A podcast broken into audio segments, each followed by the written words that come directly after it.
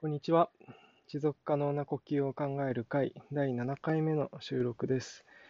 えー、前回は僕が九州にちょっと旅をして、えー、宮崎県の高千穂というところで、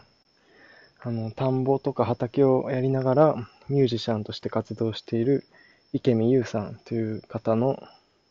ところにお邪魔して、そこで3人で対談をするっていう形式でお送りしました。で、僕はその後、熊本県の、えー、三隅エコビレッジ最果てという、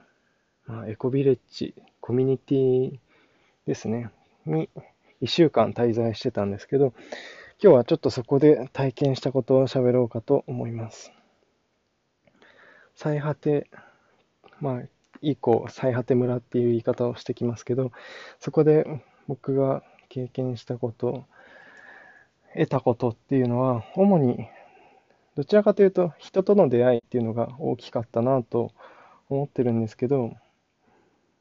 面白い人たちといっぱい出会えて楽しい話ができたっていうことがまあ大きかったんですが、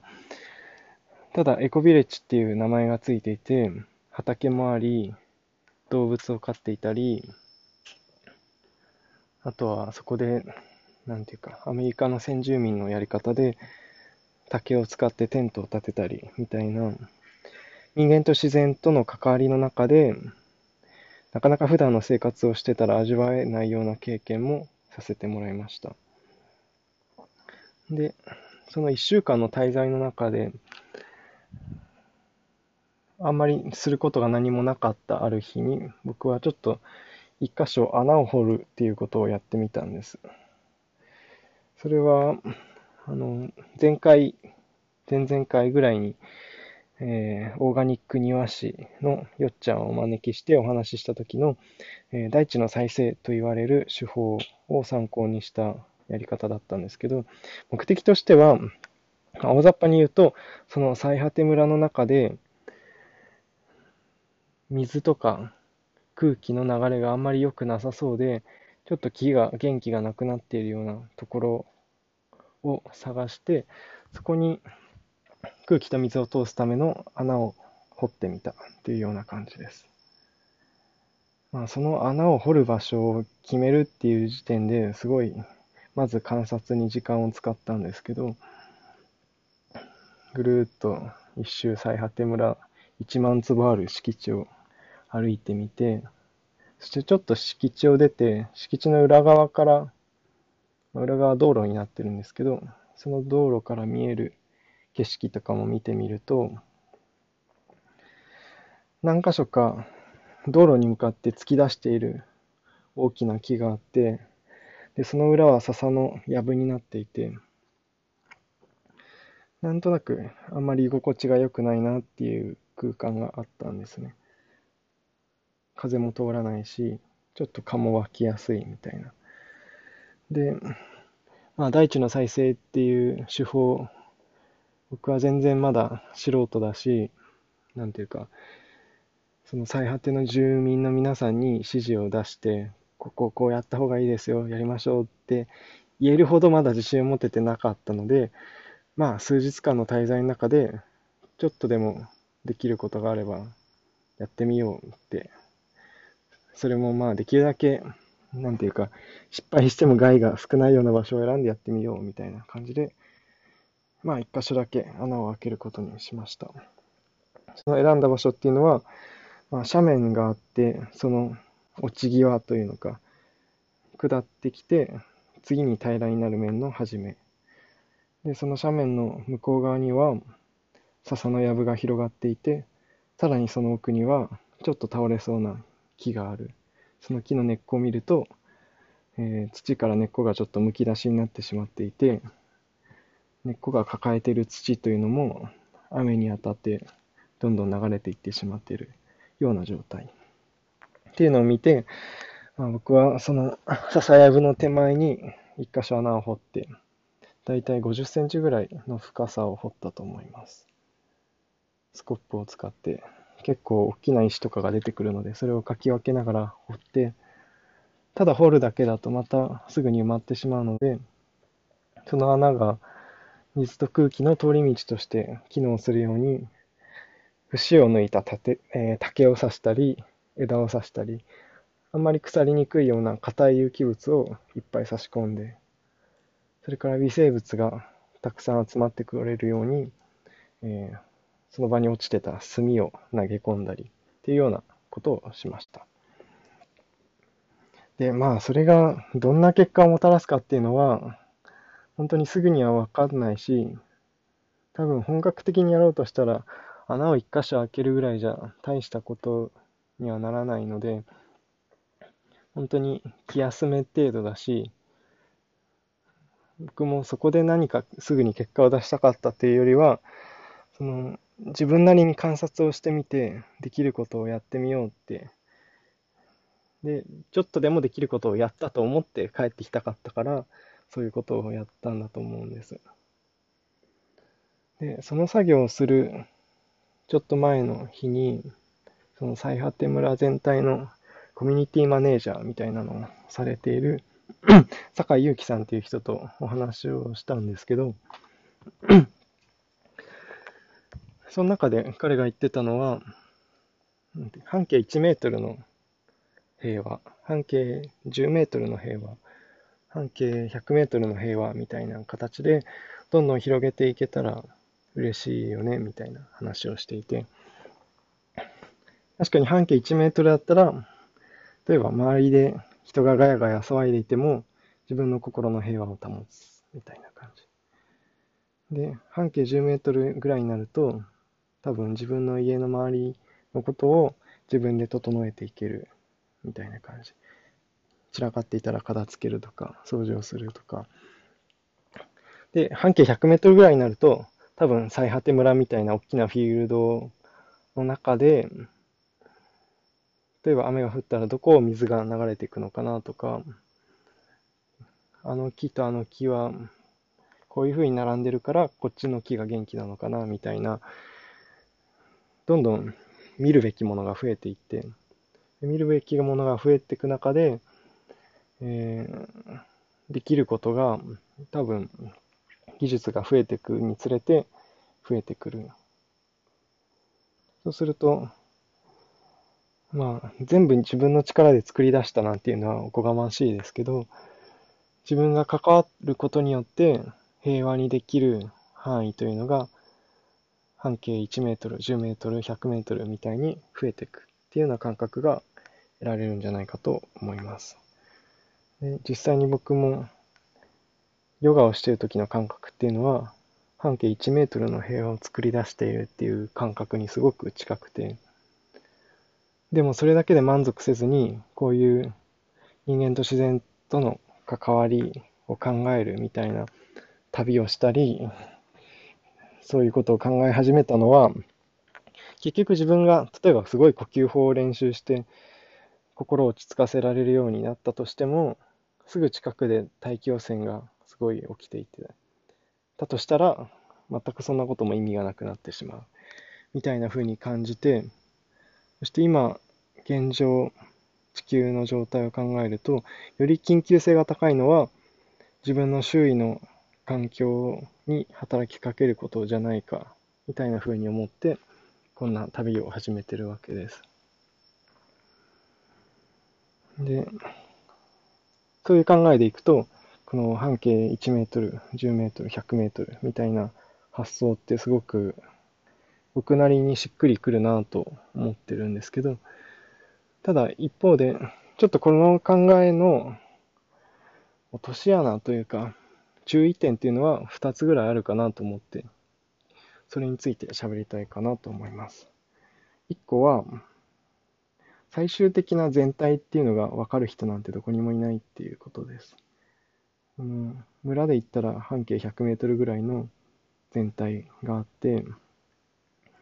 ただその中にどうやって雨が降り注いでくるかというのは、例えば隣町にあるダムの状況によるかもしれないし、なんか天気がどう変わるかとか、本当にその100メートルの中ではどうしようもできないことが要因として働いて、その半径100メートルの環境が変わってくるみたいなことがあると思うので、環境の全体をできるだけ多くの要素を考慮して全体を見ようとするんだけど、最終的な全体がわかる人なんていないし、ということは、私が、私こそが全体の代弁者だみたいなことを言う人がもしいるとしたら、それはちょっと気をつけなきゃいけない。みたいなことを思いました。で、二つ目はもうちょっと入り組んだ問題でして、その、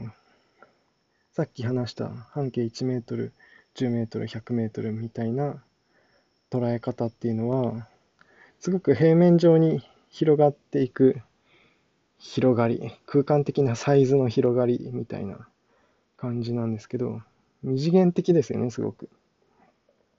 で、その二次元の中で、例えば気遣える範囲が多ければ多いほど良いとか、平和な範囲が多ければ多いほど良いみたいな感覚を無意識のうちに抱きがちなんですけど、この感覚って私たちの住んでる宇宙のことを十分に理解できているだろうかっていうふうに問いかけると、ちょっと違うんじゃないかっていうふうに思えてきます。というのも、その環境の中で生きてる人が、例えば実際に僕が1週間最果てで暮らしていて、実際にあったことですけど、前までは別に歌を歌うなんて考えてもなかった人が、なんか歌を歌いたいなと思って人前で歌うようになったとか、全然楽器なんてやったことがなかった人が、その1週間の滞在の中でめっちゃ笛を練習して、なんか3日ぐらい経ったらカントリーロードが吹けるようになってたみたいな。あとは、これは帰ってから Facebook で見たことですけど、あんまり自分のことを表現しようなんて恥ずかしくて思わなかった人が、なんか自分の言葉で自分を表現したいとなぜか思うようになってきた。みたいなことを投稿してるのを見て、なんかそれぞれの価値がすごく尊いものに見えるんですよね。で、このそれぞれの価値を先ほどのその半径1メートル、10メートル、100メートルみたいな空間的なサイズの広がりっていう世界観で捉えようとしても、あんまりうまく捉えられないような気がするんです。この空間的なサイズの広がりっていう世界の捉え方っていうのは、なんていうか、想像を広げていくとすごい壮大な話になっていくので、その壮大さゆえに、なんだか世界の全部を捉えてるような錯覚に陥ってくるんですよね。実際、僕が大学の卒業論文で取り上げたグレゴリー・ベイトソンっていう生態学者は、さっき言ったような自分の半径1メートル、半径10メートル、100メートルと広げていく生態系のネットワークそのものを、えー、ある種の神、エコ的な神と捉えてもいいんじゃないかみたいな話をしていたんです。ただその神っていうのは、スケールがすごく壮大ではあるんですけど、例えばさっき言ったような、誰かが別に歌なんて歌わなくていいと思ってたところから、歌を歌いたいと思うみたいな変化については、あんまりうまいこと語れない。スケール的に全宇宙に浸透していくようなものであっても、その中で起きている細かな質、クオリティということに関しては、あんまりうまいこと語れない世界観。で、もし心からこの世界観を信奉するとしたら、本当になんかこのエコロジカルなネットワークの全体にでき、どれだけ、なんていうか、機能的に利益になる部分であることができるか、みたいなことで人生の価値が図られることになってしまう。で、そういう世界観を招くのは、あんまりそもそもやりたいことじゃないと思うんです。あの、人を大事にしたいという人にとっても、地球を大事にしたいという人にとっても。だから、僕たちは、その、例えば、あらゆる質を貨幣的な量に置き換えて、その量の増大を追っかける世界観っていうのを嫌って、それによって否定されている私たちの体とか感覚とか、あるいは生態系の環境、それらをもう一度尊重し直すために、違う世界観をどうにかして用意しようとして、その一つとして、例えばさっき言ったような半径100メートルの平和みたいなことを言い出したりしている。だけど、その世界観自体も、なんていうか、あらゆる質を空間的なサイズという量に置き換えてしまっている、なんていうか、一個の歪んだ世界観の一変形バージョンみたいなものに過ぎないのかもしれないっていうのが、なんていうか、苦々しくも僕が思い始めている思いです。で、多分ここを打開するには、僕たち人間の行動を質的に判断する、なんていう価値基準っていうものを僕たちの中に持つ必要があると思っていて、それは